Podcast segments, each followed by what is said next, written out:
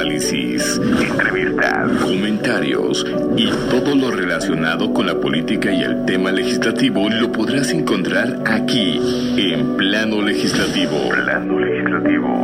Con el picor, la chispa y dinámica del periodismo con René Acuña, Fernando Moctezuma y Marco Antonio García. Plano Legislativo. Comenzamos. Gracias, muchas gracias, de verdad. Me da mucho gusto saludarlos a toda nuestra queridísima audiencia que nos sintoniza una vez más en plano legislativo.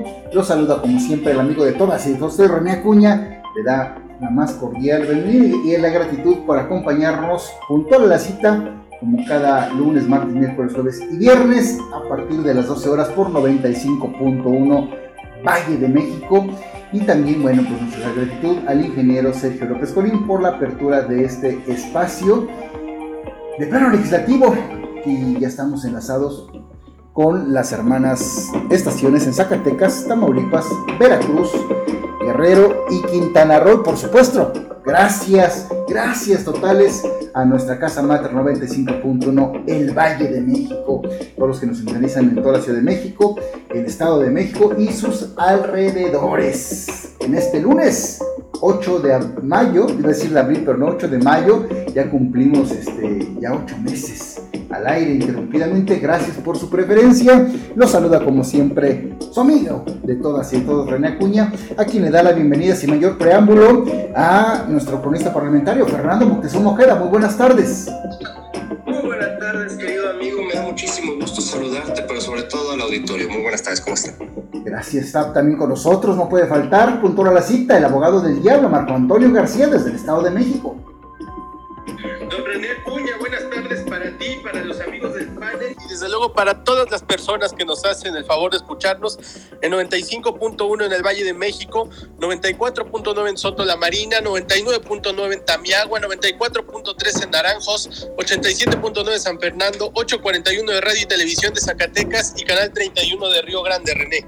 Efectivamente, ya lo dijiste muy puntual, preciso, el, el abogado del diablo. Y ahorita estamos en vivo y en directo en la página de Rimozón 95.1. Ahí nos pueden seguir, escuchar sin ningún problema en cualquier parte del país y también del mundo, ¿por qué no? Bueno, también nos acompaña el joven de Veracruz, el analista político, el joven que lo explica todo con peras, manzanas, pepinos y perones. Lara, Lara lo explica todo. Fernando, Marco, Bruno, René, qué bueno estar ahorita con ustedes y qué tiempo nos está tocando viendo, porque al mismo tiempo que nosotros estamos compartiendo de la información, está sucediendo historia porque la Suprema Corte está en este momento empezando la discusión del plan B. Qué Sí. tiempo nos tocan vivir y qué bueno que estamos aquí para comentarlo. No, hombre, ¿y qué temas vamos a tener? No olvidemos que está también, va, a- va a haber la sesión hoy de Alejandro Bueno Cárdenas Alito. Ya está Sauri se pronunció en contra. Hijo, está, va a estar bueno eh, eh, los, los temas a tocar hoy, la polémica sobre todo. Eh, no le cambien, no no le cambien de veras, querida audiencia, porque el programa está candente. Bueno, y termino mi salutación con Bruno Cortés, director de Maya Comunicación y delegado de la Federación Nacional de Fotoperiodistas de la, República Mexicana en la Ciudad de México. Bruno Cortés, muy buenas tardes. Muy buenas tardes, René, a ti y al auditorio a los compañeros que vamos a hacer el programa el día de hoy. Y bueno, aquí temblando todavía. Sí, está, antes de entrar al aire decía nuestro cronista parlamentario, Fernando Moctezuma Ojeda, que estaba temblando. Igual estaba yo en contacto con el abogado del diablo, igual dice, oye, está temblando. Pero hay mucha polémica. Espérame, espérame, espérame. Espérame, espérame. Dijimos que sonó la alerta sísmica, No. no que estuviera temblando. No, no, y el, de hecho, el abogado y yo comentábamos que estaba temblando. Eh, ese es entre él y yo. Posteriormente tú comentaste que sonó la alerta sísmica y de ahí generó la polémica y entramos al aire. Estás en lo correcto. De hecho, ya empiezan eh, pues las empresas que brindan eh, servicio de, alertas a través del celular.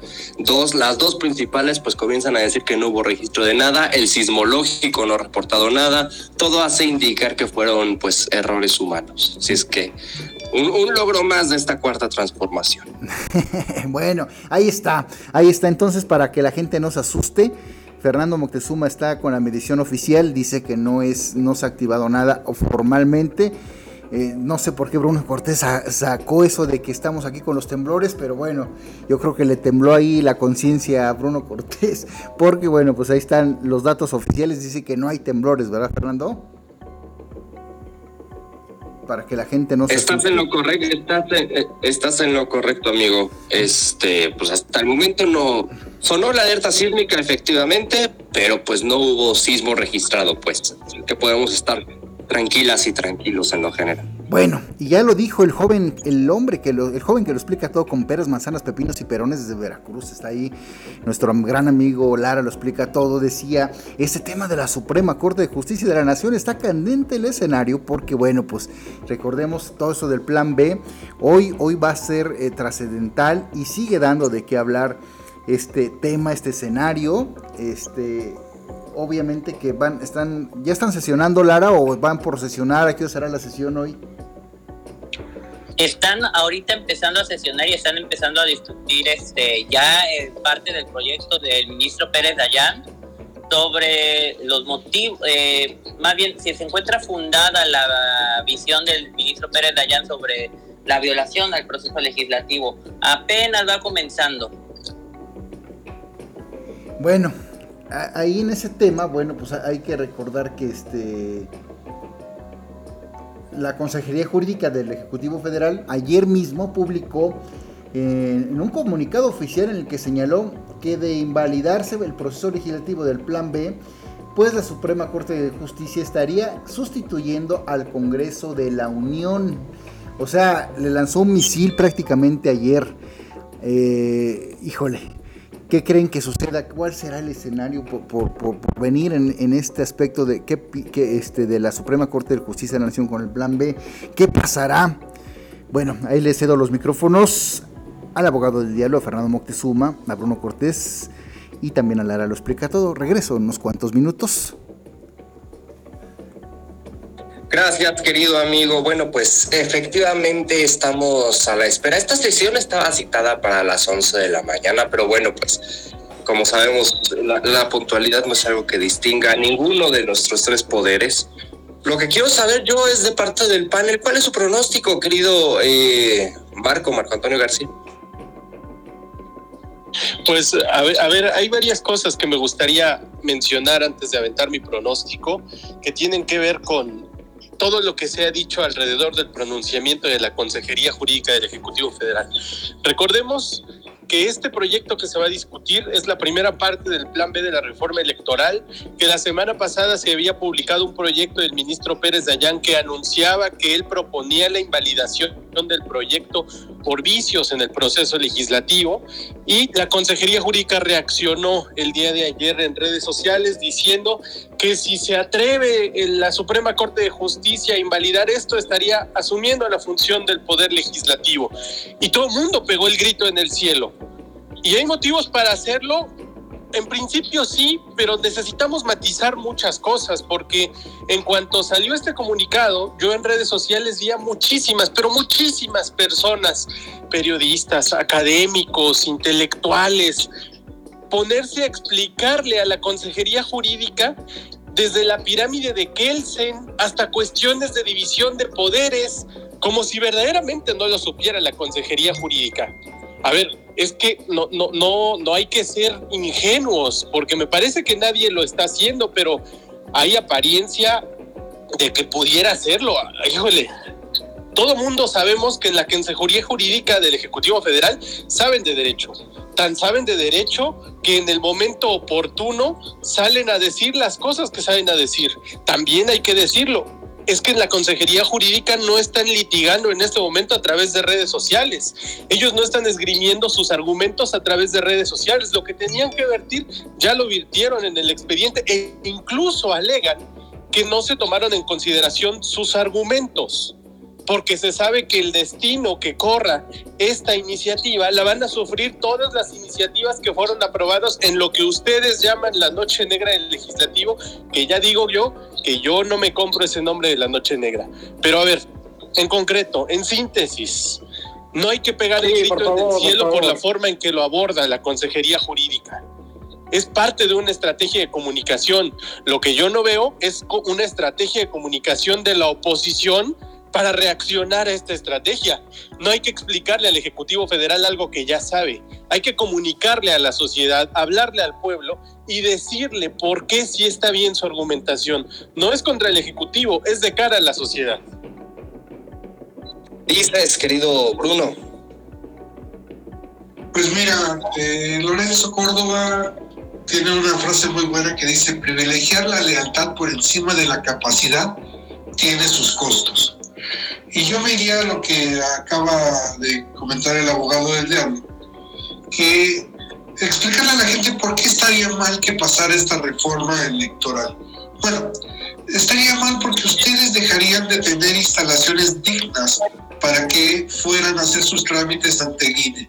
Lo que plantea esta reforma es que ustedes tengan que ir a hacer sus trámites a las escuelas, a las plazas públicas y que se recortara todo el dinero de lo que se está gastando en tener oficinas dignas para que ustedes puedan ir a hacer sus trámites. ¿Eso es lo que quieren? ¿Que, ustedes tengan que ir a hacer sus trámites a la banqueta? O sea, de eso se trata, de, de eso estamos hablando, de que ya no tengas la misma seguridad en tu INE, que ya no tenga los, los, mismos protocolos de seguridad, porque ahora cualquiera podría manosear ese, eh, eh, eh, tus, tus, datos personales, porque aparte con este tema del INAI que se junta, es que tú ya no tienes defensa de tus derechos personales. Lo que están haciendo con este plan B es vulnerar los derechos personales de todas las personas y vulnerar la dignidad de todos los votantes. Ese es el tema. Por eso es que la Suprema Corte está tratando de corregirle la página al oficialismo que se sirvió con la cuchara grande dentro del, este, del legislativo porque tienen mayoría. Lo que nos queda claro es que ningún gobierno debería tener mayoría en la Cámara de Diputados y de Senadores y lo que nos queda claro es que debemos de tener un voto diferenciado. ¿Para qué? Para tener un equilibrio de poderes porque la verdad es que hemos visto, tanto con el PRI, PAN, PRD, ahora con Morena, que se sirven con la cuchara grande y no les importa sobre quién pasen. Entonces nosotros como ciudadanos lo que tenemos que hacer es, ya que aprendimos estas lecciones, votar diferenciado. Eso es lo que ese sería mi comentario, Fer. Coincido Coincido contigo, querido amigo. Antes de darle la palabra a, Lara, le doy la bienvenida a, nuestra querida Elizabeth Robles, periodista, reportera. ¿Cómo estás, querida amiga? Queridos, muy buenas tardes. Les saludo desde el Palacio Legislativo de San Lázaro, donde se perfila que hoy la nota esté en la Suprema Corte, ¿no? O en las calles con esta falsa alarma de, del C5, ¿no? Pero bueno, ya aquí estamos. Buenas tardes. Justamente estamos platicando de, la eh, de la discusión que tiene lugar en este momento allí en la Suprema Corte. ¿Cuál es tu pronóstico, querida Eli? Fíjate que eh, justamente la estaba escuchando. Creo que en términos generales los ministros están de acuerdo con no solo la discusión, sino con que no hay, no hubo más bien consulta a pueblos y comunidades indígenas y tampoco a personas con discapacidad. Sin embargo, veo la votación dividida. No, no sé si se alcance la mayoría calificada. Hasta el momento, mi pronóstico es que sí la desechan, porque como les comentaba de inicio, o sea, están de acuerdo en los términos del proyecto. Sin embargo, pues nosotros sabemos que pues hay quien ya movió los hilos en la Suprema Corte y hay ministros, particularmente tres, eh, que particularmente van a votar quizá este, a favor de que persista esta primera parte del plan B, ¿no? Ah, sin embargo, recordar que recordarle al auditorio especialmente que son tres de once, entonces, pues, a pesar de que le cumplan los mandatos a su jefe, pues se perfila más complicado que, pueda eh, pervivir este, este asunto. Lara, ¿tú qué dices, amigo? Yo estoy esperando y deseando que ya desde ese primer punto eh, tenga su final la primera parte del plan B, que habla principalmente de temas de comunicación social, si no me equivoco, y de la capacidad que se le estaba dando a las corcholatas para hacerse su promoción violando la constitución, violando preceptos básicos de nuestra Carta Magna. Eh, no sé por qué Marco no está de acuerdo con llamarle Noche Negra, porque pues eso fue entre atropellos, entre ministros ministros viajeros, como si, si, estuviéramos en una serie, en la serie del Doctor Who. Honestamente, hay tan, hay tantos errores, sean intencionales o no, en el proceso legislativo que yo siento que el nombre queda bastante bien.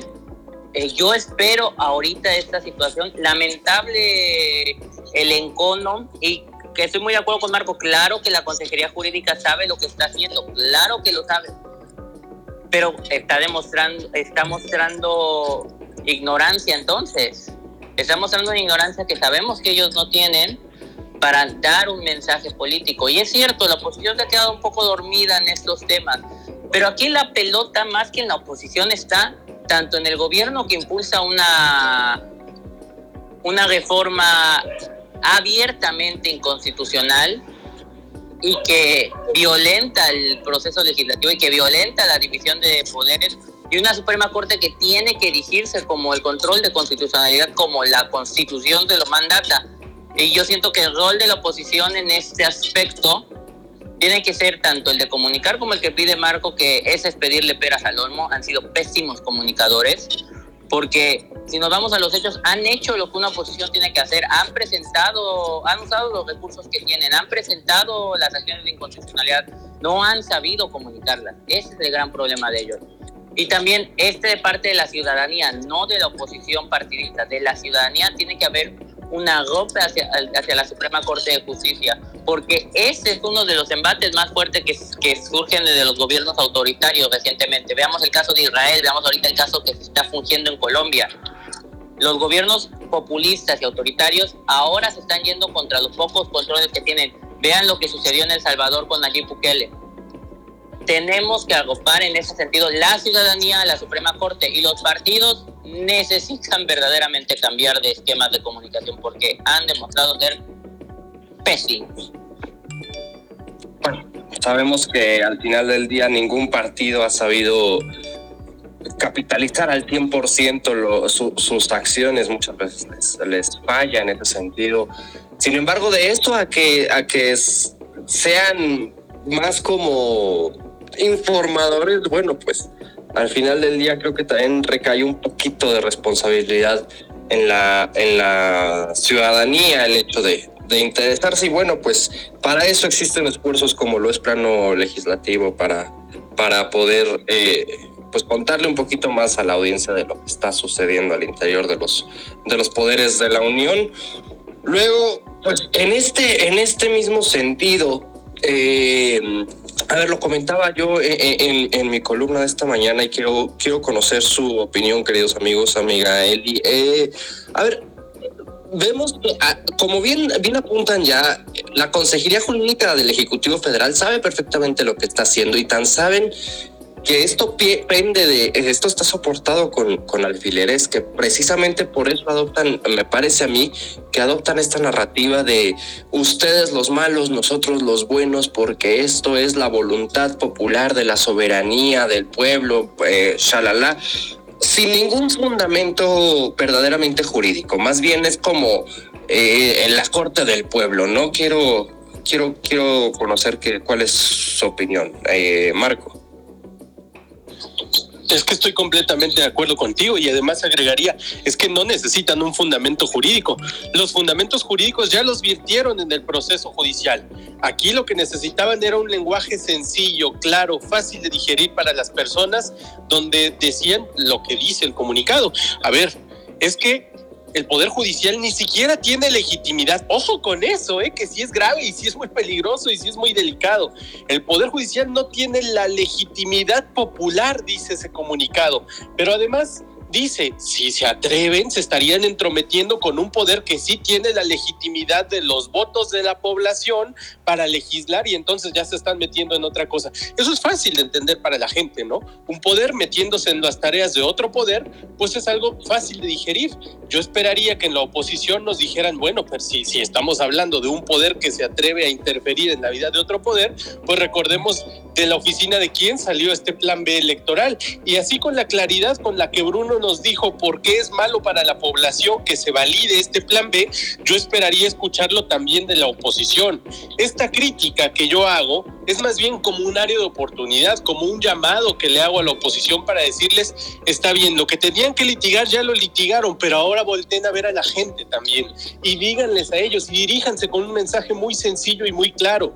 Hoy López Obrador en su mañanera lo dijo a Santiago Krill, pero creo que aplica perfectamente para la oposición. Hay que dirigirse a la gente, no al presidente, no a la consejería, no a las instituciones que son tan abstractas que la gente difícilmente digiere. Si cualquiera de nosotros nosotros trate de explicarle a la gente en términos sencillos qué es la Consejería Jurídica del Ejecutivo Federal, podríamos aventarnos 15 minutos y no acabaríamos. No es contra el presidente, no es contra la Consejería, es de cara a la gente, hacia la gente. Ya la oposición está dando buenos indicios de que está apareciendo. Ojalá lo redondeen en términos de comunicación. Eli Robles, yo creo que precisamente la Consejería Jurídica ha hecho abuso de esta eh, facilidad que tienen para aterrizar todos los dogmatismos que hay en la Constitución y en las leyes para hacer de este discurso sencillo pues una especie de discurso manipulador, ¿no? Porque lo que vimos ayer en el comunicado de Consejería Jurídica, que afortunadamente en estos minutos, hace unos minutos la, la Suprema Corte desechó su petición, este, es, es precisamente eso. A veces, o sea, yo, yo, no estoy en contra de que las, leyes, las leyes sean un poquito más amables y más digeribles y más entendibles para la ciudadanía. Digo, para eso estamos los medios de comunicación y los abogados. Sin embargo, pues tampoco hay que hacer abuso de ello, ¿no? Y tampoco hacer, hay, hay, hay, que tener muy claro que lo que se discute hoy es precisamente fallas al procedimiento, que es a lo que ha apostado precisamente el bloque de contención y por lo cual se está discutiendo adelantadamente este, pues este plan B esta primera parte del plan B, que a lo que apela es precisamente al cúmulo de irregularidades y violaciones a los reglamentos de cada Cámara, ¿no? Y lo que ocurrió durante todo el proceso legislativo. Hay que tomar bien en cuenta que en este afán de pues defender al pueblo y demás, se están violando todos los procesos y reglamentos del Congreso, ¿no? Yo creo que hay que ser pues hay que pedirle a nuestros legisladores que pues que si ellos mismos están pidiendo que se hagan las cosas bien, pues que acaten estos reglamentos para que si es que quieren cambiar la constitución y legislar a favor de la gente para evitar que, uh, que, sucedan cosas como las que están pasando el día de hoy, sean buenas o sean malas. ¿eh? No estoy asumiendo ninguna postura a favor o en contra, pero sí hay que tener bien claro que las fallas son de procedimiento. ¿eh? Y si quieren que se cambien las cosas en este país, tienen que aprender no solo a, hablar con la oposición, sino también, como bien dice Marco, hablar con la ciudadanía y escuchar verídicamente a la ciudadanía, porque lo que hoy tenemos es precisamente este, esta apelación del bloque de contención para pedir que se revise que no se escuchó ni a los pueblos, ni a las comunidades, ni a los grupos vulnerables. Entonces, si lo que quiere eh, la mayoría del gobierno es cambiar las cosas, pues tienen precisamente que hacer lo que han venido pregonando en el discurso, ¿no? Escucharnos, escuchar a la gente, a todos, a todos por igual. Resulta eh, eh, pues curioso ahora que lo mencionas como cada vez que conviene acuden a un a parlamentos abiertos y a eh, votaciones populares y cuando no, cuando creen que tienen la venia del pueblo, bueno, pues actúan como lo hacen, ¿no? y es que lo, perdona, y nada más para cerrar un poquito esta idea, precisamente en, este afán de ser la autoridad del pueblo, digo, en, pongamos un caso más, más, un tanto reciente, como la ley de humanidades, que si bien tiene un propósito noble, eh, pues aquí en Cámara de Diputados se prometieron siete parlamentos abiertos, que esa fue la bandera desde que llegó Morena al Congreso en 2018 como mayoría, que se iba a escuchar a toda la ciudadanía. ¿Qué fue lo que hicieron? Que en su afán de sacar estas reformas de forma apresurada, omitieron los parlamentos abiertos, hicieron dispensa de trámites y la votaron como ellos quisieron, aún incluso no solo con fallas de procedimiento, sino hasta con faltas de ortografía. Entonces, yo creo que a Morena tiene que recordar precisamente dar dos pasitos para atrás y regresar al que prometieron y el por qué están aquí y por quiénes están aquí. Difícil, se antoja, difícil, querida. Oye, Fer, muy rápido, porque creo que aquí mis compañeros del panel pueden abundar muy rápido en esta idea que voy a mencionar.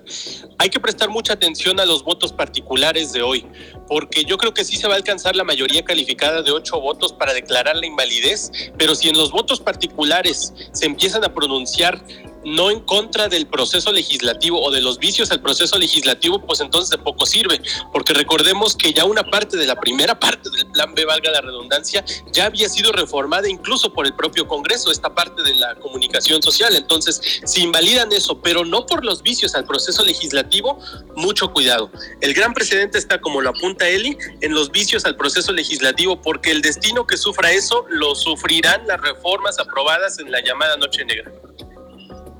Claro, ya, al final del día es sentar un precedente bastante peligroso. Ah, hay que contextualizar, me parece, un poco nuestra audiencia en el sentido de cómo es el, el proceso legislativo y señalar que, pues, eh, cada iniciativa debe llevar una ruta, una ruta eh, pues, parlamentaria a través de discutirse en comisiones, de aprobarse o, desecharse en su caso, eh, de que efectivamente en algunas ocasiones se necesitan parlamentos abiertos para escuchar a especialistas y, a, y, precisamente como lo estamos comentando ahora, pues en este caso a grupos vulnerables, a comunidades indígenas, eh, afrodescendientes, en fin, toda esta serie de, factores que resultan afectadas en la población y al final, bueno, entonces ya se podría votar en, en, el Pleno y aprobarse por una mayoría simple o calificada según corresponda. Sin embargo, bueno, pues hemos visto cómo en estos casos básicamente se hace la santa voluntad, se le dispensan estos trámites que estamos comentando, es decir, se brincan todo este proceso legislativo y es cuando se le denomina como fast track. En síntesis, querido Bruno, ¿qué, qué, opinas? Porque traemos otros temas en el tintero, amigo. Mira, a la gente se le hace sencilla la, la comunicación porque para el gobierno de la República para el oficialismo se divide en una dicotomía de los buenos y los malos. Yo soy bueno, si no me apoyas, tú eres malo. Y la verdad es que tenemos que medirlos por sus resultados. Hoy tenemos una economía que está del asco, hoy tenemos una carestía que no habíamos visto en los últimos 40 años, hoy tenemos instituciones que se hicieron a través del tiempo que funcionaron, que están deshechas, Hoy tenemos una catástrofe de gobierno federal y esa es una realidad innegable porque ahí están las cifras no mías, son cifras del INEGI, son cifras del mismo gobierno y están tratando de destrozar lo poco que queda de democracia en este país. Esa es una realidad. La otra es que sí se van a se vulneraron los procesos legislativos, sí, eso todo el mundo lo sabemos, sí se pasaron por encima este, de, las minorías, sí, pero también tenemos que tener en cuenta que se está, estamos pensando en un falso, en una base falsa. El gobierno no está propugnando por el pueblo, este no es un gobierno para el pueblo. Esta es su bandera con la que se vendieron, pero nunca la han respetado. Han pasado por, los, por encima de los derechos de todos y nadie ha dicho nada. ¿Por qué? Porque entonces o eres bueno o eres malo y entonces esperas los tiempos políticos como seguramente se esperarán a los tiempos políticos ahorita para empezar a pegarle. Por eso es que la oposición está en este momento empezando a carburar, porque ya son los tiempos políticos, como dije la semana pasada, es el año de Hidalgo, todo el mundo se va a empezar a robar todo lo que pueda. Ahí están los hijos de Andrés Manuel, o sea, hay miles de señales, o sea, la venta del avión presidencial ah, en este momento, cuando lo pudieron haber vendido hace dos años o hace tres años, y ahorrarse el mantenimiento, ahorrarse muchísimas cosas que nos salieron mucho más caras de lo que nos están beneficiando. Pero en este punto yo quisiera preguntarle a la audiencia, ¿ustedes sienten que viven mejor ahora que, que hace unos años? ¿Sienten ustedes que este gobierno les ha solucionado o les ha apoyado en lo que prometieron? Esa es la gran pregunta. ¿Por qué? Porque a partir de eso ustedes pueden juzgar si las acciones de la Suprema Corte de Justicia están a favor del pueblo, ¿no? Si ponerle un alto a este gobierno que nos está subiendo en la miseria no es ir a favor del pueblo, no entendería yo qué sería estar a favor del pueblo. Lo que están haciendo en este momento la Suprema Corte es poner un alto a este grupo tirano que encabeza Andrés Manuel López Obrador. Es que tú estás en contra de la voluntad y la soberanía popular, querido amigo. Exactamente, exactamente eso es lo que arguyen. O sea, ellos, ellos creen que son los dueños de la soberanía pero la realidad es que no. ¿Sabes cuál es el problema, querido Bruno? 21 millones de votos contra 23 millones de votos de la oposición. Ya no son la mayoría, la gente ya no les está creyendo y lo único que hacen es verse desesperados tratando de mentirle a la gente sistemáticamente. Porque lo de la consejería no es que no, no sepan de leyes, no es que no entiendan las leyes, es que le están mintiendo descaradamente al pueblo de México y les están mintiendo en su cara y están tratando de abusar de la gente, como ya dije, aquí afuera en el Monumento de la Revolución ustedes pueden venir a ver cómo es que les están dando las tarjetas de, bienestar a los viejitos. Ahorita que está lloviendo, ahorita que están haciendo un solazo, vean cómo tiene que venir la pobre gente de la tercera edad en sus sillas de ruedas por, por sus tarjetas. O sea, ese es el tema. O sea, es llegar a esos extremos y pauperizar el servicio público. Eso es lo que quiere el, el gobierno para el Instituto Nacional Electoral. Y eso es contra lo que está luchando la Suprema Corte de Justicia. ¿Qué dices, Lara, en síntesis, para pasarnos ya a otro tema? En síntesis, mi estimado, pues mira, es cierto que tiene cierta representación, tiene no representación. El gobierno de López Obrador llega con una legitimidad inaudita y lo que ha hecho ha sido este, dinamitarla día con día, tras día, tras día. Y llegan y continúan diciendo de 2018 sus 30 millones de votos y les gusta saltar el capítulo de 2021 donde en el momento donde se les tenía que ratificar esa legitimidad acorde a su primer trienio, perdieron, este, si no me equivoco, acabaron con 16 millones de votos, que es su base dura, que es lo que tienen, que es una base dura muy fuerte que cualquier partido político quisiera.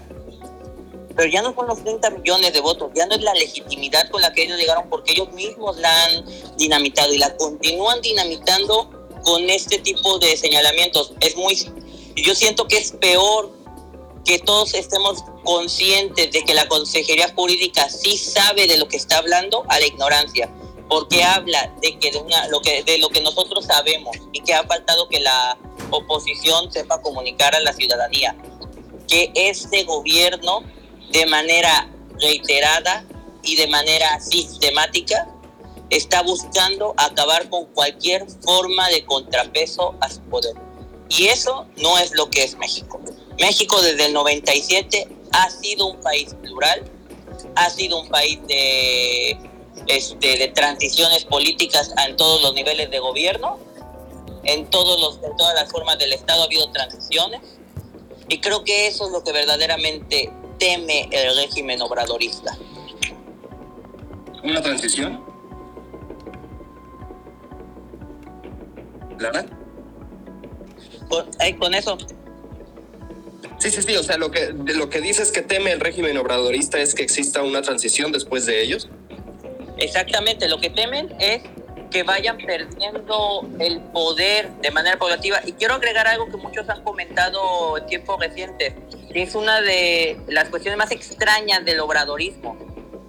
Cualquier gobierno, cuando empieza su, primer, su mandato, es cuando manda el paquete de reformas sobre cómo va a querer el marco jurídico para el funcionamiento del gobierno. Eso sucede al inicio del trienio.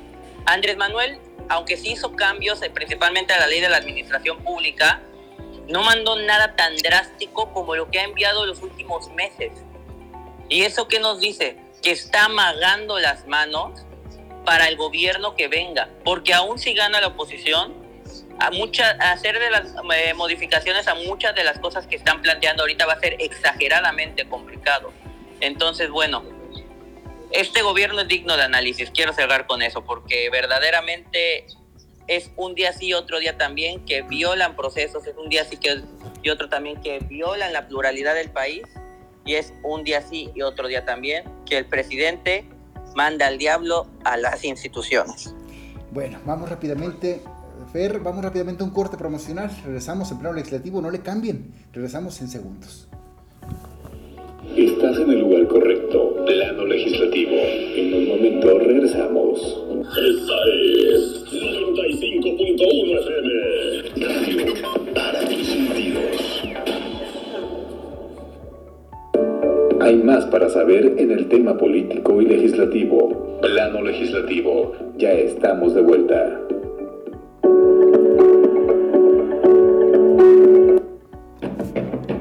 Estamos de regreso en plano legislativo. Estamos por entrar al, ter- al tercer bloque de este programa de hoy, lunes 8 de mayo. Gracias a todos los que nos sintonizan. Estamos con Bruno Cortés, con Lara lo explica todo, con el abogado del diálogo Marco Antonio García, por supuesto con el cronista parlamentario Fernando Moctezuma. Y hoy también está con nosotros en participación estelar Elizabeth Robles. Eli, ¿cómo anda todo por allá? Al fin. Al fin me dijiste por mi nombre, de verdad. Hoy sí te aplaudo. Discúlpame. ¿Cómo estás, René? Muy buenas tardes. Muy buenas tardes. ¿Cómo ves toda esta catombe que sucede en la Suprema Corte de Justicia de la Nación? Pues de los criterios que hasta el momento han estudiado en, de fondo, vamos, vamos bien, ¿no? De, de dos de nueve criterios, que es que no hubo parlamento abierto y, y que no se escucharon las voces, vamos bien, ¿no? Porque fue por unanimidad, fue infundado. Pues yo creo que va bien. Yo creo que va a sentar un, un real precedente para la- las siguientes acciones de inconstitucionalidad. No sé si eh, pues la mayoría oficialista está apostando a esto para decir que son este, los conservadores los que están frenando eh, el avance de la cuarta transformación y no sé si lo están usando como doble discurso, pero híjole, qué desgaste para todos, ¿no? Para los que trabajan en el legislativo, para la sociedad misma, que pues, se hayan aprobado toda es- esta serie de cosas que a final de cuentas podrían declararse inconstitucionales. Qué desgaste para todos y qué desgaste innecesario, todo por pues apelar a un discurso, ¿no, René? Sí, efectivamente, pero bueno, pues vamos a estar muy pendientes de lo que sucede en la Suprema Corte de Justicia de la Nación. Ya lo comentábamos, lo polemizábamos aquí muy puntualmente todos los panelistas, pero pues hoy se dará un día bueno especial. El gobierno, al menos de México, está al tanto, está al tanto de, lo que sucede en la Suprema Corte de Justicia de la Nación con todo esto del Plan B. Pero bueno, vamos a cambiar eh, de tema porque bueno, pues hoy el PRI va a sesionar en su asamblea este, general. Fernando Moctezuma, no, no te invitaron ahora, Fer, a la, a la asamblea, dicen que va a ser en privado. ¿Y a mí por qué me iban a invitar? Bueno, bueno, a los medios de comunicación, tú, tú cubres la fuente y siempre te andan invitando, ahí andas ahí, pues, o sea, no Es nada. de las fuerzas del partido. Ah. No, no, no, pues es una es posesión del consejo, acuden los consejeros y bueno, eventualmente emitirán su comunicado, no, no hay nada extraordinario en este sentido. Pues es extraordinario porque ya ahí hubo pronunciamientos, ¿no? Ya hubo pronunciamientos, o sea, sí, no es nada extraordinario, lógico, porque es una asamblea, pues, eh, que será normal, porque hoy sesiona el Consejo del PRI. Eh, eh, obviamente el tema pues es de que el- el- el- la, exti- la extinción del, del mandato de Alejandro Moreno Cárdenas, el anjojolí de todos los moles, el patán que se ha secuestrado ahí. Espérame, espérame, espérame, espérame, ¿extinción o extensión? Extensión, extensión, extensión, extensión. Ampliación. Sí, porque extinción es cuando termina, ¿no? Ampliación, ampliación, ampliación, ampliación. Y, y bueno, pues... Bueno, pero eh, esto, a ver, a ver, es que esto ha generado mucha polémica. Sin embargo, pues es algo que ya estaba en sus estatutos. O sea, quienes han levantado, ha- ha- han, es más, ni siquiera puedo decir levantado la voz, han hecho revuelo, mejor dicho, de este, de, de esto. Pues, a ver, si son militantes, pues échense, vuélvanse a echar una leída a sus propios estatutos, porque pues es algo completamente natural. Por eso es que yo no entiendo absolutamente nada de cuál es su, su, su malestar, si así estaba ya estipulado hace mucho tiempo. No, sí, eh, el malestar no es tanto, o sea, de, muchos ni, ni- ni- mucho menos. O sea, aquí lo que llama la atención es que Dulce Sauri es una Dulce María Sauris, una vieja eh, este, afiliada al, PIE, al PRI, es de los priistas de antaño. presidenta de la mesa directiva, gran priista, claro que sí, a, ver, afiliada de hace muchos años, por Exactamente, ya lo comentaste perfectamente, pero, pero ya emitió ayer una, una carta donde pide que incluso se le conteste todo formal y oficialmente, donde pues va a hacer referencia a este, de que, bueno, pues ella está en contra de la ampliación del mandato de Alejandro Moreno Cárdenas. Ella lo suscribió desde antes, dice anticipadamente que va a estar en contra, este, pidió que se considerara su participación en contra dentro de la asamblea que se va a realizar hoy, hoy lunes, eh, ahí en las instalaciones del, del PRI, eh, aquí en la Ciudad de México. Y bueno, eh, ayer levantó polémica, obviamente, esta carta que pues ella la suscribió Dulce María Sauri Riancho, ella es consejera política nacional. Entonces, bueno, pues siempre el PRI, lo que quede o no, el cascajo del PRI siempre va a dar mucho de qué hablar. ¿O qué opinas? Lara lo explica todo, con peras, manzanas, pepinos y perones. La situación del PRI es una situación muy eh, demostrativa sobre la realidad de la partidocracia en México. Como menciona Fer, es muy cierto que los estatutos del PRI permiten esta situación. Y también es cierto una realidad muy incómoda. Si Mario Delgado, Dante Delgado, Alito, Alito Moreno, este, Marco Cortés, Alberto Anaya, no me acuerdo el presidente del Partido Verde, y los cinco periodistas que aún quedan, que tienen a, Jesús Ortega, tienen estas dirigencias, es porque los partidos, o al menos las cúpulas de los partidos, para ser un poco más exactos, están de acuerdo con sus dirigencias. Podemos nosotros como ciudadanía estar en contra de ellos, como simpatizantes estar en contra de ellos, y puede haber buena parte de los, de los mismos este, miembros activos de los partidos que estén en contra de lo que están realizando las, este, las, eh, las presidencias actuales, pero las cúpulas, que son las que dan el soporte al, al presidente del partido, los están apoyando. El problema, y quiero hacer una comparación relativamente pareciera de otra época, pero si comparamos las presidencias tal vez de Alito, Marco y Mario con tal vez la presidencia de ya ni siquiera hablemos de un gran presidente como en su momento fue Dulce María Sauri o Carlos Castillo Peraza, no. Hablemos de Ricardo Anaya. Ricardo Anaya era experto para armar la operación cicatriz. La única operación cicatriz que no logró realizar fue con el calderonismo, pero el calderonismo se fue esa parte. Logró a que, sus grandes críticos como Javier Corral, como este Moreno Valle, que en paz descanse, apoyaran su presidencia. Y sabemos que Javier Corral era muy crítico de Ricardo Anaya, pero logró hacer una operación cicatriz. No tenemos esa labor política en un Alito Moreno, no tenemos ese Marco Cortés. Y aterrizando en Alito Moreno, yo esperaría que le permitieran a Dulce María Sauri hablar. Y si Miguel Ángel Osorio Chong quiere hablar, que les permitan hablar. Tienen control de las cúpulas. Que vayan a hablar en contra de esta situación les da legitimidad quitar estas posibilidades de que quienes son contrarios a ellos se puedan expresar, simplemente siguen pintando el, el talante, no autoritario necesariamente, pero sí controlador que tiene Alito Moreno dentro del partido.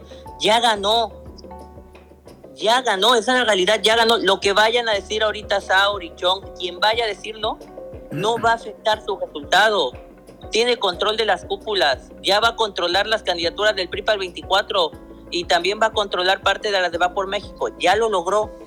Permite el diálogo democrático, permite que te vayan a mentar la madre. Pues suena muy extraño, pero que permitir eso hablaría bien hasta cierto grado de él, hablaría de apertura. Y yo me temo que no va a pasar. Yo me temo que van a negarle su lugar histórico a una de las grandes priistas del país, que es Dulce María Sauri, y de las pocas que verdaderamente es eh, consistente su discurso y su acción política. Y eso sería muy lamentable para el prismo en su historia. Perfecto. ¿Qué dice Elizabeth Robles? Pues este es el mismo caso de, por ejemplo, de Claudia Ruiz Macié, ¿no? Que por eso es que ahora anda muy coqueta con la bancada naranja en el Senado, ¿no? O sea, tan es la cerrazón de permitirles a figuras históricas en el PRI, de permitirles hablar o alzar la voz eh, diferente a lo que pues la cúpula dice, que pues han tenido que irse a otros partidos, ¿no? que lo hemos visto como el caso del hijo de Colosio en Jalisco y que ahora lo vemos con figuras, por ejemplo, de Claudia Ruiz Massieu, que dicho sea de paso, te, hace dos años ya lo había intentado, ¿eh? pero con esta pues salida de la coordinación de Miguel Ángel Osorio Chong en el Senado, pues creo que se agravaron ciertas situaciones para algunas personalidades como la de ella. Entonces, yo lo veo lamentable, es una pérdida para el partido de figuras como ellas, pero a final de cuentas yo, yo, yo creo que ellos son más grandes que el partido, ¿no? A pesar de su gran historia del PRI, que de hecho, o sea, de allí aprendimos a crear todos los partidos, me digan lo que me digan, yo creo que ellos son más grandes que esto, ¿no? Ellos ya tienen su propia carrera, su propia historia y creo que hay más alternativas políticas. Creo que si el PRI no ha logrado evolucionar en esta era de la 4T como una auténtica oposición, yo creo que esta es la oportunidad, si no de crearla, sino de que se va a crear una nueva oposición a raíz de estos priistas, estos priistas que se les ha negado la oportunidad de escuchar. Entonces, habrá que ver qué es lo que pasa el día de hoy en el Consejo Político Nacional, qué es lo que va a pasar en días posteriores y, si podemos ver una desbandada de estas figuras icónicas del PRI, ¿no? Órale, ¿crees que tú sientes el tufo a desbandada?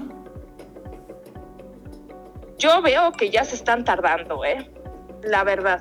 Y, yo, y, lo están haciendo de forma hormiga. Yo el, claro ejemplo y el caso más cercano que tenemos es el de Claudia Ruiz Macié, que ya de entrada el, el apellido es un peso enorme para el PRI. Retirarlo del PRI sí es un peso, pero a final de cuentas yo creo que ella ya tiene su propia carrera, ha logrado consolidarse más allá de su apellido y creo que, o sea, si no es desbandada masiva, yo creo que sí lo van a hacer en, de modo hormiga de aquí a las elecciones del 24. Retirarlo del PRI si es un... Ok, perfecto. ¿Qué dice el abogado del diablo? Marco Antonio García. Yo lo que digo es que no hay necesariamente un motivo para escandalizarle, para escandalizarse por lo que está pasando en el PRI. ¿eh? A mí me parece que es parte de una lógica normal de los partidos políticos que, como bien apuntaba Lara, no es exclusiva de un partido, ni es de una época determinada, y si nos vamos hasta los orígenes de cada uno de los partidos, vamos a notar cómo los liderazgos no cambian y se siguen manteniendo ahí, y hasta en los partidos de izquierda que se llaman a sí mismos democráticos, siguen manteniendo a sus liderazgos, pero ahora les llaman liderazgos morales, pero ahí siguen aconsejando, diciendo, opinando, claro, sin que tengan influencia decisiva, dicen ellos. Y aquí en el PRI lo que yo veo a partir de esta carta de Dulce María Sauri es que si hay voces internas al interior del partido que tienen una inquietud que pueden manifestarla. Ya lo dijo a través de esta carta, vamos a ver si sí le dan voz en el Consejo Político Nacional, pero si se la dan o no, ya será una decisión interna del Consejo Político Nacional, donde no solamente hay una persona, ¿eh? y donde además hay que decir que muchas de las decisiones han sido tomadas por unanimidad yo lo que venía diciendo desde que platicábamos del tema Olito es más allá de filias y fobias, de que si caiga bien o caiga mal, hay que reconocer que Alito ha logrado hacerse del control de los grupos mayoritarios del PRI y que los sectores que parecen estar en contra, yo encuentro vínculos muy directos con el peñanietismo que cuando llegó al poder en el PRI también desplazó a todos. Recordemos lo que le hicieron al grupo de Beltrones, por ejemplo, cuando llegaron los de Peña Nieto. Es que es parte de una lógica normal de todos los partidos políticos. Y es ahora Osorio Chong, que ya no está dentro de los círculos importantes porque era de Peña Nieto. Y si Rubiel Ávila se molesta porque fue el sucesor de Peña Nieto. Y si Ruiz Macías ya no está conforme porque también estaba con Enrique Peña Nieto. Y así vámonos uno por uno. Es que están cobrándose deudas que se tenían al interior del partido que no solamente ocurren en el PRI, que ocurren en todos los partidos políticos y que, a ver, ¿eh? Creo que hasta puede ser una buena noticia para la oposición, porque también lo he venido diciendo en este espacio, bien que mal, el PRI es el partido que está, parece que está banderando las causas de la oposición, aunque el PAN tiene mayoría en todos los espacios donde se quiera ver, el PRI es quien está detentando el liderazgo de la alianza. Entonces, si hay un partido que parece que ya está cohesionado, que bien que mal ha terminado de disuadir las disidencias internas del partido y que puede conducirse bajo un solo eje, pues hasta puede ser benéfico para la oposición en algún momento. ¿eh? Perfecto. ¿Qué dice Bruno Cortés de Maya Comunicación? Pues mira, a mí pues, me parece que el PRI es como esos eh, guajolotes cuando les cortas la cabeza y empiezan a correr por todos los espacios Al perder el liderazgo del, presidente, pues ya no tienen a quién reportarle.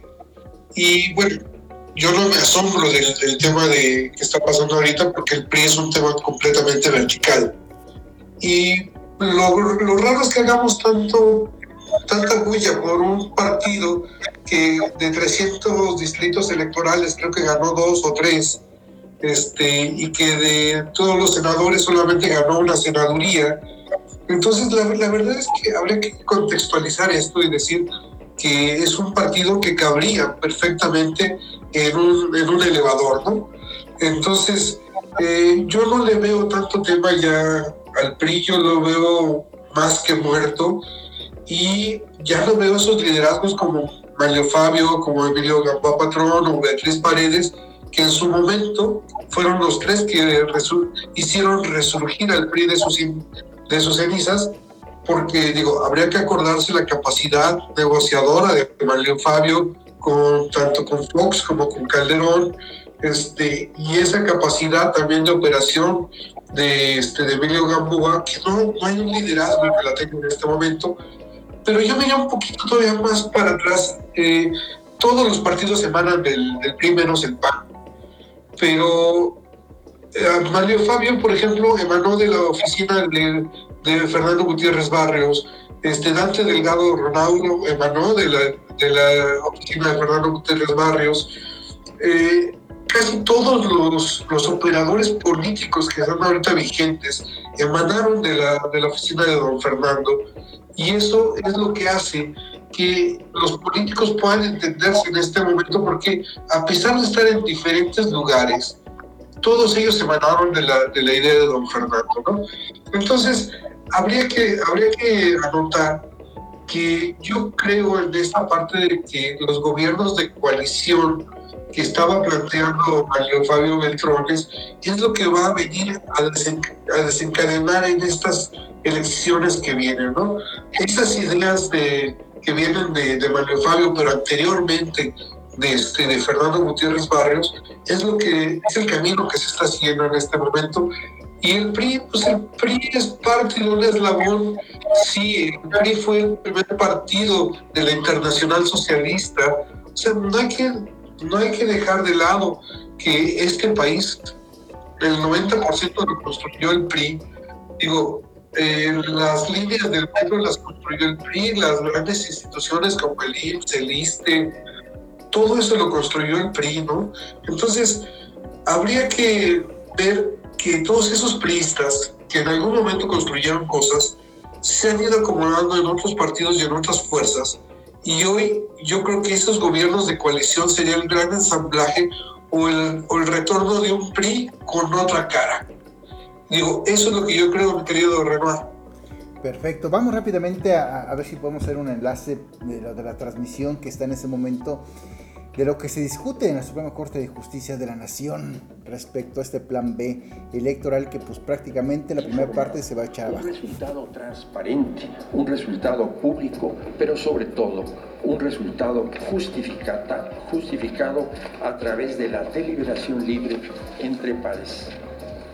Es cierto que ese cauce procesal admite flexibilizaciones, como lo ha reconocido este Tribunal Pleno en múltiples ocasiones.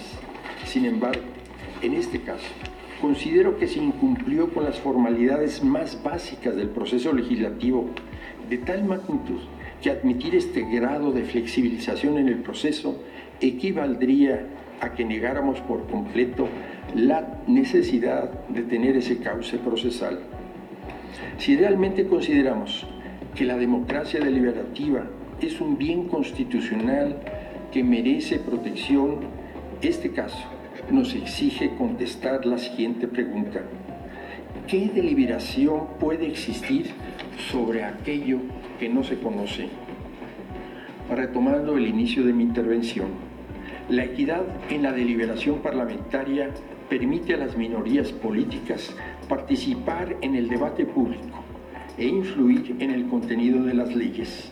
Sin embargo, si éstas desconocen del todo el contenido de esas leyes, su participación quedará limitada a denunciar vicios procedimentales y nunca podrán influir sustantivamente en el contenido de las leyes o representar las opiniones de todos sus electores.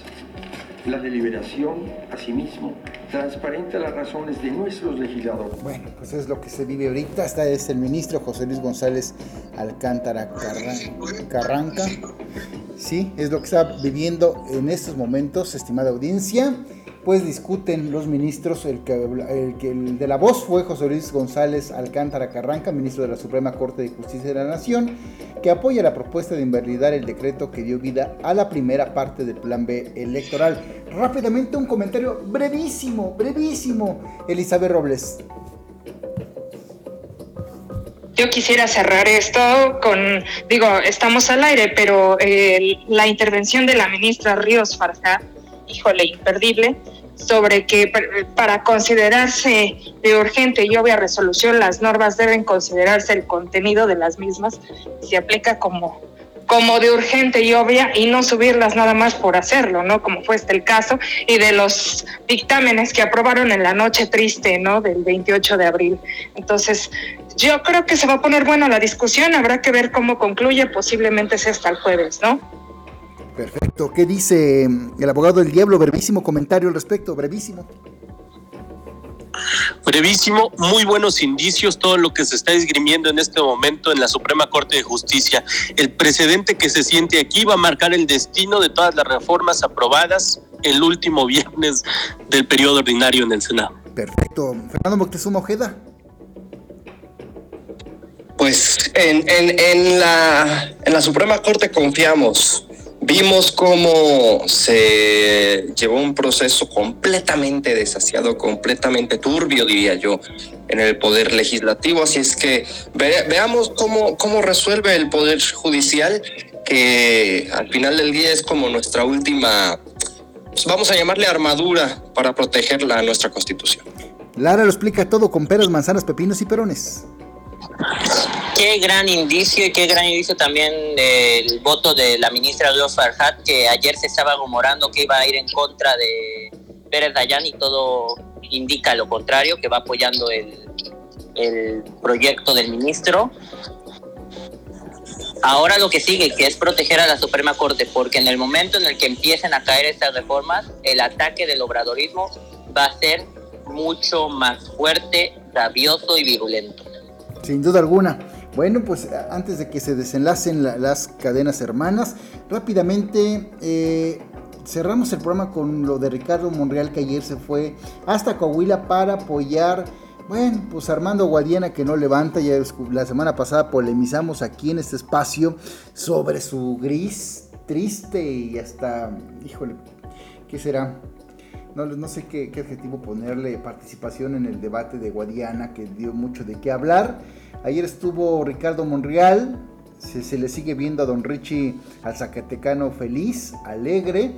Y bueno, vamos a escuchar lo que dijo conjunto Cuadiana. Estamos ya previos al evento allá en la Colonia Guayunero a las 6.30 de la tarde de hoy, sábado. Estamos muy contentos porque vino nuestro amigo y presidente de la Junta de Coordinación Política del Senado de la República, el senador Ricardo Monreal Ávila. Y que nos va a apoyar, nos ha venido apoyando siempre.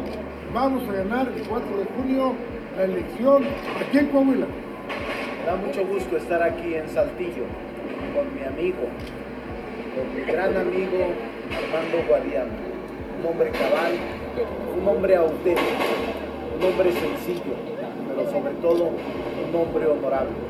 Solo hay un candidato, uno, de Moreno es uno del movimiento al que pertenece. Ese uno es Armando.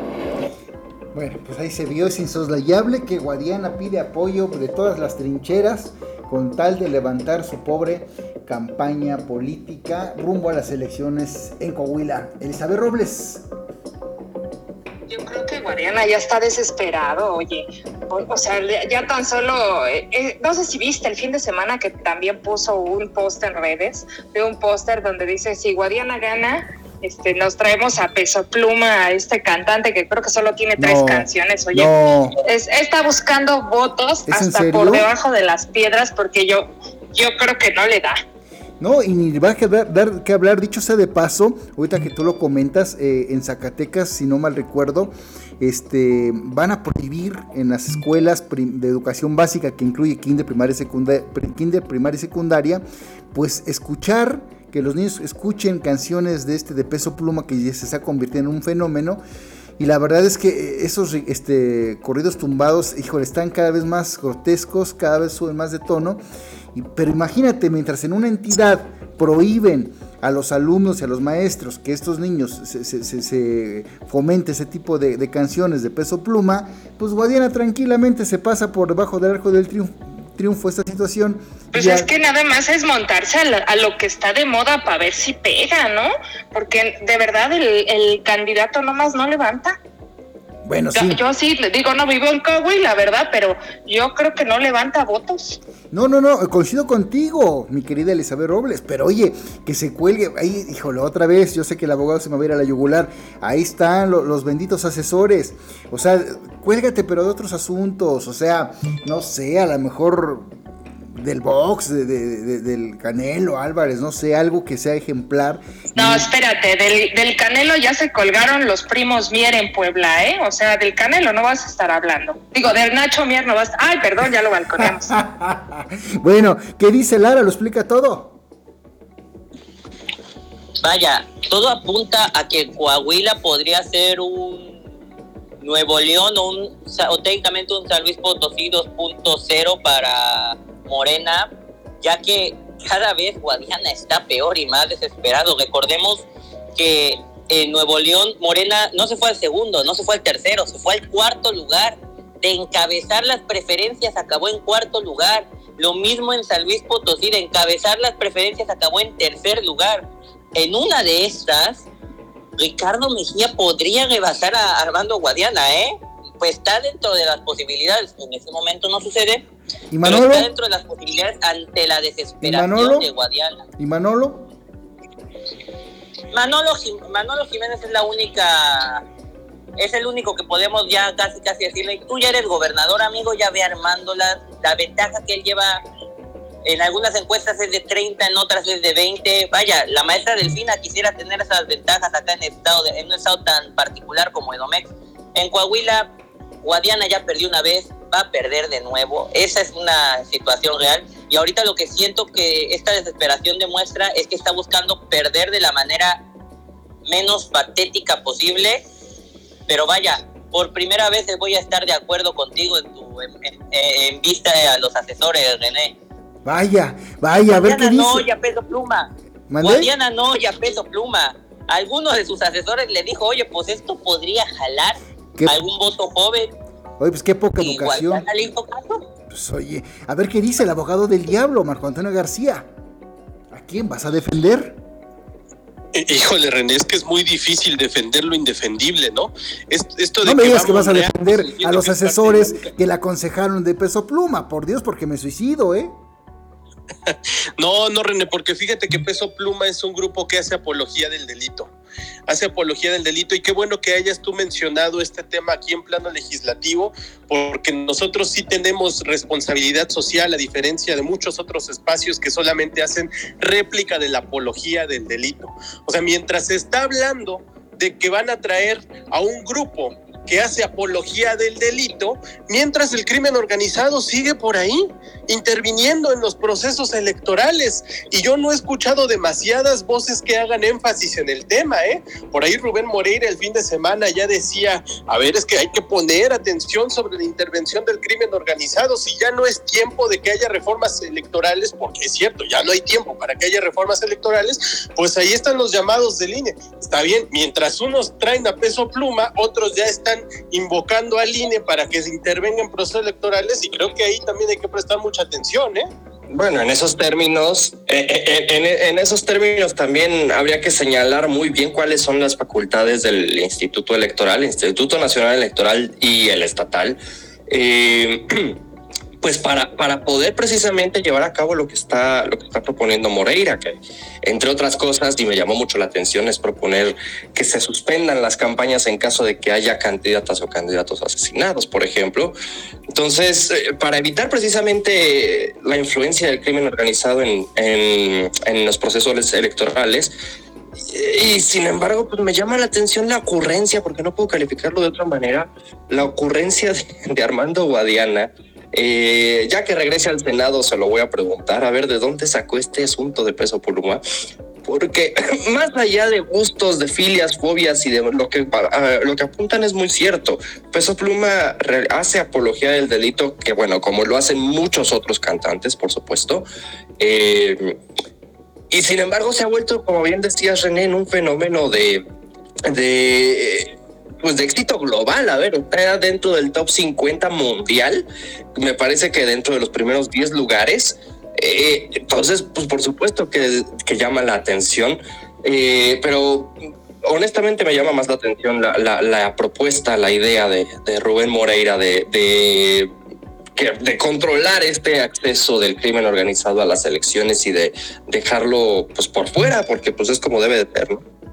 Y vaya que tú estás eh, chavo, digo, es para que hubieras a lo mejor quizá medio, medio defendido esta situación de, peso pluma, porque bueno, es un fenómeno impresionante. No, no, no, no, a ver, espérame, espérame, espérame, espérame, espérame. No, no, querido amigo, a ver, una cosa es la música que yo escuche, que pues bueno, quienes me conocen saben que escucho de todo, y otra extrapolarlo a que sea la propuesta estrella de una candidatura al gobierno de un estado. O sea, son cosas completamente diferentes. Bueno, aquí y, de, paso, y de paso, ¿tú qué opinas que, este, van a prohibir en la educación básica en cierta entidad federativa eh, que se eh, fomente este, este estos a mí, a, mí me parece bien. Mira, justamente hablando de, Rubén Moreira, por ejemplo, durante su gubernatura él prohibió varias cosas en, sus estados, en su estado, perdón, en Coahuila, e incluso, pues, tuvo muchos ataques de que si era mocho, que si era, eh, bueno, pues cuando prohibió los casinos o redujo los horarios de los antros pues eh, tuvo muchas críticas y sin embargo me parece que fue una buena estrategia. El hecho de prohibir eh, este tipo de música, y ojo, no solo peso pluma, no personifiquemos las cosas, la, el género de, los corridos y de los narcocorridos, eh, honestamente deberían estar un poco más controlados en el sentido de que, a ver, uno como adulto, pues al final del día sabe lo que escucha, lo que está bien, lo que está mal y al final también tenemos esa, o bueno, oficialmente las y los adultos tenemos el criterio para discernir lo que está bien y lo que está mal. Cuando se lo pones a un niño de educación básica, es decir, menores de 15 años, eh, pues más bien como que le fomentas este, este, ¿qué diré? Idolatría hacia el crimen organizado, hacia eh, todo lo que promueven los excesos, el dinero, las mujeres, eh, el alcohol, eh, el consumo de sustancias. Al final del día, pues me parece que es una decisión acertada. Sin embargo, pues está difícil que mientras en la educación básica prohíben esto, este tipo de corridos, estos niños o niñas llegan a sus casas y van a estar escuchando esta, esta misma música. Aquí cabe, hay que apelar también al criterio de las y los padres de familia y, pues mínimo, mira, si los van a escuchar, pues que los escuchen. Cada quien es libre de su libre desarrollo de la personalidad, pero que se les fomente a estos niños también el, oye, esto es ficción, esto es música, están contando una historia. Eh, no, no sé, una, una cuestión que sea más razonable, especialmente para las y los menores. Bruno Cortés. oigan, ¿se acuerdan quién fue el presidente que quiso regular este tema para evitar canciones y programas y series que hicieran apología del delito? Felipe Calderón. ¿Y se acuerdan quiénes fueron las voces que estuvieron en contra de eso? Quienes hoy están en el gobierno. Ok, ¿qué dice Bruno Cortés? Pues yo coincido con lo que acaba de decir Marco, en el, en el sentido de que hoy todo, todo lo que es apología del delito está bien visto por el gobierno federal. Digo, ahí tienes a Pigmenio Ibarra que le condonaron 7 millones 572 mil pesos de impuestos, que le regalaron 125 millones de pesos de no sé qué cosa que le dio el presidente. Y bueno, Pigmenio Ibarra se ha vuelto un multimillonario haciendo apología del delito con sus series de narcotráfico. O sea, digo, si estamos viendo un tema de peso pluma, la verdad es que es un peso pluma enfrente de Pigmenio Ibarra, al cual el presidente le ha dado todo el pinche dinero del mundo. Entonces, digo, es obvio que esta cuarta transformación y, y Cadenita, pues, en este, Guadiana, pues está haciendo lo mismo que el presidente, o sea, darle vuelo a apologías del delito y pues buscar dentro de todo esto sacar algo de, raja, pero digo, seamos sinceros, ¿cuántos hemos visto caminar a, Guadiana? Las campañas se ganan con suelo, sudor y saliva. Entonces, no hemos visto a un Guadiana con la gente, no hemos visto a un Guadiana esforzarse por una candidatura.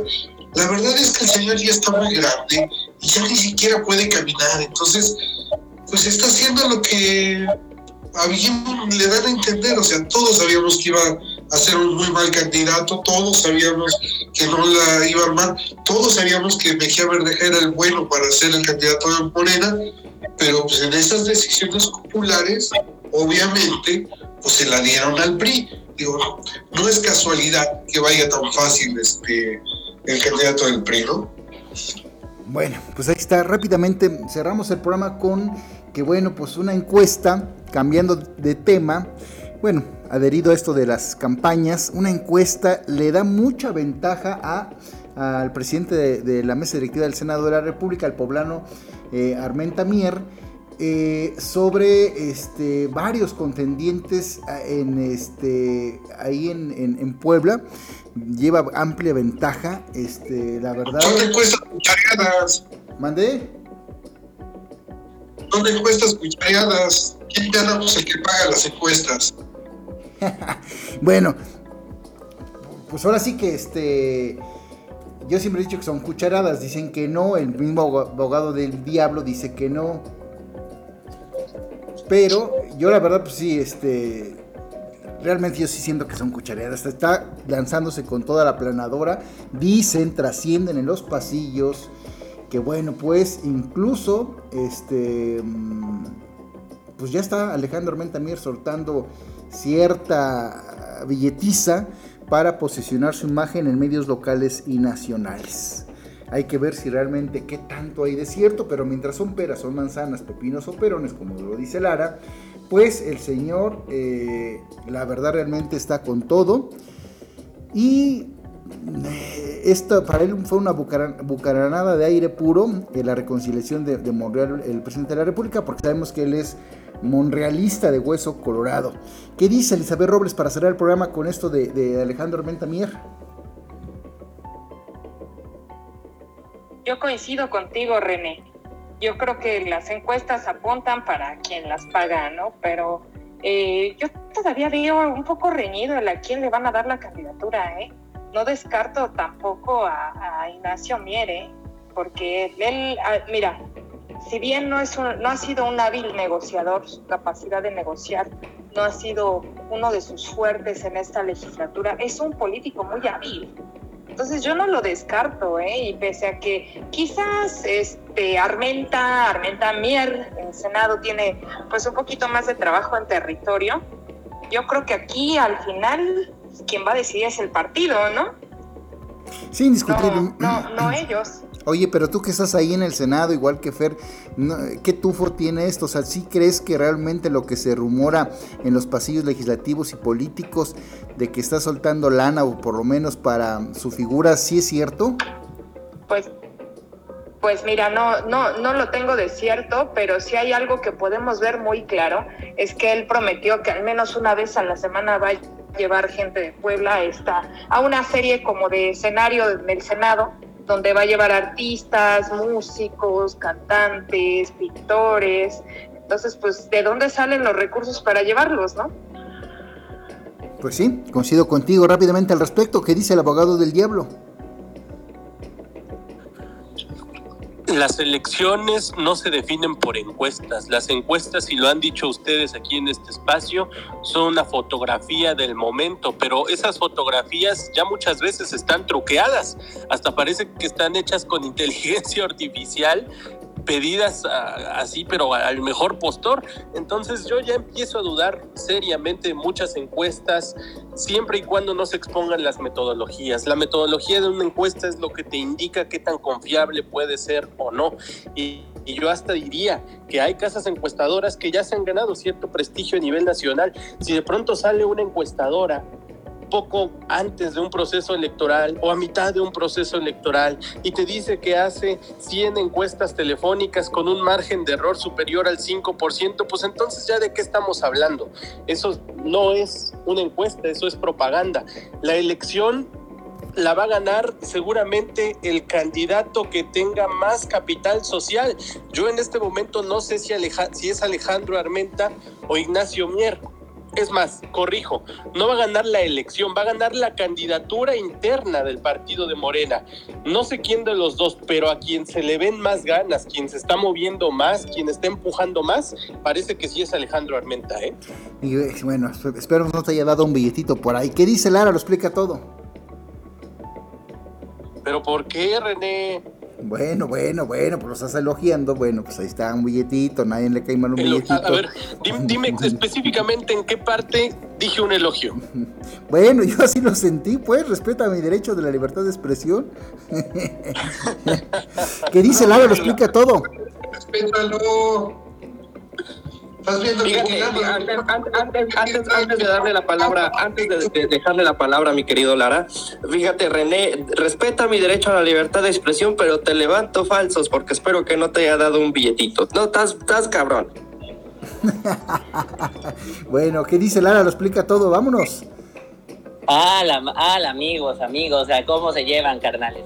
Pues miren, eh, muy de acuerdo, creo que yo he sido también de los que lo he mencionado mucho, las encuestas son fotografías que nos permiten entender cierta parte de, del sentir popular con buena metodología, claro está, no todas tienen una metodología como menciona la Marco, muchas son vendidas, esa es la realidad, al mejor postor.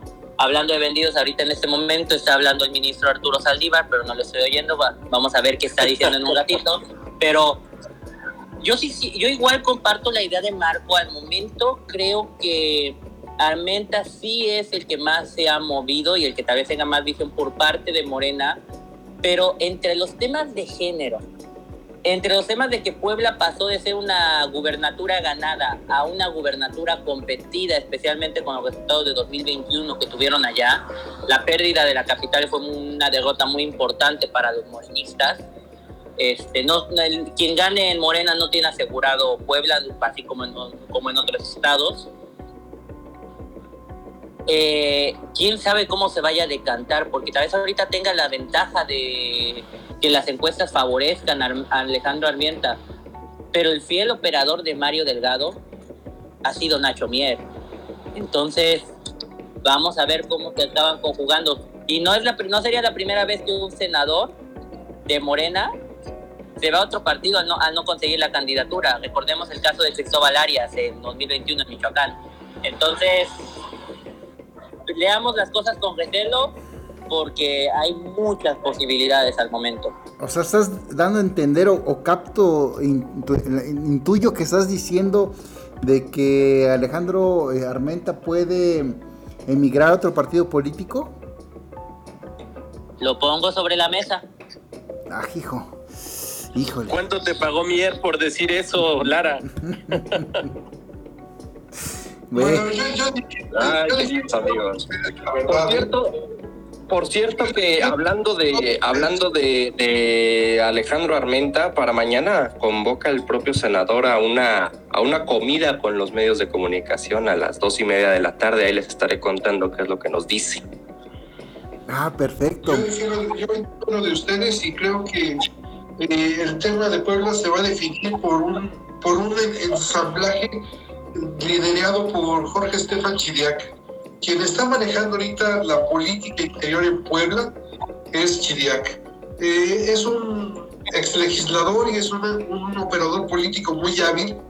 Y acuérdense también que Armenta fue el coordinador de la campaña de Peña Nieto en Puebla. Entonces no es tan lejos Chiriac de este, de este de Armenta y sí podrían irse a otro partido. Pero por mientras, la verdad es que eh, Armenta le dio un buen sablazo a comunicación social y le tomó casi el 50% de lo que distribuía este, la Jucopo para distribuirlo él. Entonces, por ahí va el, por ahí va el tema. Sí, sí, Armenta está jalando lana de la coordinación de comunicación social para sus propios beneficios y su ensamblaje con Jorge Estefan Chiriac, por ahí va. Bueno, perfecto, pues ahora sí nos extendimos, estuvo buenísimo el programa, de, querida audiencia, no se lo pierda la repetición más tarde por nuestras plataformas digitales, ahorita ya estamos exclusivamente nada más en 95.9 FM, a las 3 horas obviamente se desenla- desenlazaron nuestras cadenas hermanas de Zacatecas, Tamaulipas, Veracruz, Guerrero y Quintana Roo, pero bueno, eh, eh, en esos momentos está hablando el ministro Arturo Saldívar, están debatiendo en la Suprema Corte de Justicia de la Nación esto del Plan B, incluso, bueno, admite Saldívar que sí existieron violaciones al proceso electoral. Vamos a escuchar rápidamente qué dice Saldívar, que es afín a la 4T. y no interpretar desde mi punto de vista las reglas de una manera rígida, sí tenemos que velar porque en un parlamento, en un congreso, en un órgano legislativo, todos los grupos parlamentarios puedan debatir en condiciones de igualdad y de libertad, lo que en este caso no sucedió. Y reitero, para mí esto es suficiente para que yo vote por la invalidez de este decreto en términos de lo que he votado de manera reiterada en este tribunal pleno. Órale, imagínense, está en exclusiva para plano legislativo. Un comentario y nos despedimos. Elizabeth Robles. Qué bueno escuchar congruencia en el ministro Saldívar. ¿eh? Yo con eso me despido. Les agradezco mucho la invitación y espero que nos escuchemos el viernes. Tus redes, so- a todos. tus redes sociales, Elizabeth Robles. Ah, me encuentran, me encuentran a través de Twitter y de Instagram con la misma arroba, arroba Eli Robles T, Eli Robles T, en Twitter e Instagram. Perfecto, vámonos. Lara lo explica todo con peras, manzanas, pepinos y merones. Estoy en desacuerdo, Eli. Qué bueno no, encon- no oír en congruencia a Arturo Saldívar, porque congruencia para él hubiera sido hacer la maroma imposible para justificar a la 4T. No lo está haciendo. Qué bueno, qué grato. Y eso quiere, eso habla de lo mal que tan mal estuvo el proceso que ni Arturo Saldívar puede salir a defenderlo. Honestamente, como mencionaba Marco, qué buen sabor de boca nos está dejando la Suprema Corte en este momento hay que protegerla. Y bueno, al igual que Eli, me despido. Me encuentran como Lara, guion bajo, explícate. Lara lo explica todo y nos estamos viendo esta semana. Perfecto, vámonos. eh, Bruno Cortés. Bueno, pues mis redes son Bruno Cortés FP en Twitter. Y sí, efectivamente, qué bueno que la Suprema Corte esté dictaminando de esta forma, qué bueno que Arturo Saldívar lo esté haciendo, pero sobre todo, este es de los primeros pasos de inconstitucionalidad que se han presentado. Entonces, esperen más todavía. Perfecto. Vámonos, Fernando Moctezuma Ojeda. Vámonos, queridos amigos, amigas de la audiencia. Eh, pues, a ver, voy a, me voy a echar un clavado a la síntesis de esta, de, esta sesión de la Suprema Corte, porque me parece increíble lo que estamos viendo, me da mucho gusto, por supuesto, que se defienda la Constitución. Sin embargo, no, no sé, yo ya estoy muy ciscado, no confío en esto, entonces voy a ver lo que resta de la sesión y por supuesto estaré viendo una síntesis de lo que, de lo que nos perdimos por estar aquí en plano legislativo. Arroba Permoctezuma O en todas las redes sociales. No dejen de leer mi columna que publico cada lunes en y por supuesto en fermoctezuma.news. Un abrazo. Oye, tu, tu Fernando, tu, tu columna que es, como dice? Solo digo lo que veo. solo digo lo que veo. La titulamos, el día de hoy la titulamos Berrinches de un niño mal criado. Les platico por qué el presidente está tan preocupado precisamente por este, por este, estas decisiones de la Suprema Corte. Y bueno, además les platico sobre Teresa Castel contra eh, Salma no les platico sobre Ricardo Monreal, sobre las iniciativas, una iniciativa que, insisto, me pareció muy llamativa de Rubén Moreira, un llamamiento que hizo Carolina Villano, eh, la, la, aspiración de, Santiago Krill y las buenas noticias que nos dio la OMS esta semana en torno al COVID-19. Bueno, de ahí todo está... Bueno, ya vemos, ya no, que solo le cae también este Moreira, el joven descubrimiento del periodismo. Sí, por eso le tuvo que pagar el, este, las flores, yo creo, Fernando Moctezuma Ojeda. bueno, bueno, está bien, está bien.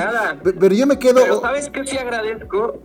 Pero lo, que sí agradezco es esa, esa, eh, ese reconocimiento y por supuesto estoy, estoy, estoy muy halagado, pero esto no me hace más que reforzar mis responsabilidades para con el periodismo y por supuesto... La, la, señor Moreira, ¿cómo no, señor Moreira? El joven, la joven promesa del periodismo, sí, señor Moreira. A ver, perdóname, no lo digo yo. No lo digo yo, yo, yo agradezco que se me reconozca el trabajo, pero no lo digo yo. Bueno, pero a ver, Fer, nomás rápidamente cuéntanos, ¿qué, qué, qué, qué metes en tu columna de, de, Castel? ¿Qué dices? Gracias, señor Moreira. No, de nada, joven promesa del periodismo. Rápidamente, Fer, ¿qué dices de Castel? En la columna, ¿qué dices, Fer? Ah, bueno, pues es que Teresa Castel fue sancionada por el Tribunal Electoral del Poder Judicial de la Federación por llamarle hombre a la diputada Salma ¿no? Lo que me llama mucho la atención es que actúe de esta manera en contra de la diputada Castel del PAN y no fue así cuando la diputada María Clemente García eh, se eh, la, acosaba y le increpaba e incluso pues estaba físicamente encima de ella, eh, recordando los tamaños, bueno, la, diputada María, María Clemente es mucho más alta que la diputada Castel, entonces pues era en una posición pues amenazante y eso no sucedió así cuando se le acosaba de esta manera y ahora sí tienen una sentencia en contra de la, de, la diputada Teresa Castel por haberle llamado hombre a, Salma Luevano. Ahí les cuento más a detalle el chisme. Eso, pues, está buena la columna de, Fernando Moctezuma. Esa, esa inicia. Ya después lo de Moreira, híjole. Bueno, me, queda mucho que. Bueno, pero de Moreira, yo, eh, mira, te lo, eh, respecto de Moreira, yo les estaba platicando que al participar en un seminario, Moreira hizo un pronunciamiento sobre unas propuestas. Hasta ahí. Está bien, está bien, está bien. Bueno, Marco, Antonio García, Marco Antonio García, ¿qué vas a opinar de, de, Saldívar? Que bueno, pues ahora ya, ya dijo que va a votar en contra y tú no eres afín a, este Saldívar. No, absolutamente no lo soy. Yo, he sido crítico de Arturo Saldívar desde 2018, pero también tengo que saber reconocer cuando hace algo bien. Vaya, y vaya. Me parece que está bien.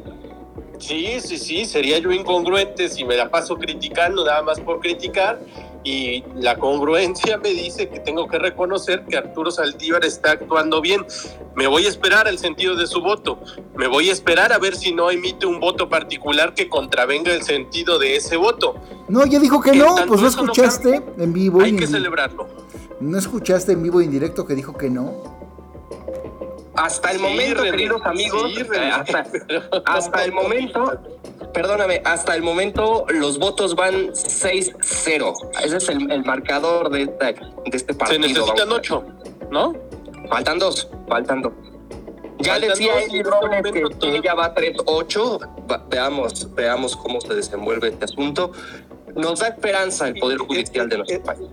O sea, una de esas ni siquiera son 3-8, ¿no? Porque de los tres que se esperaban, dos ya parece que se pronunciaron a favor.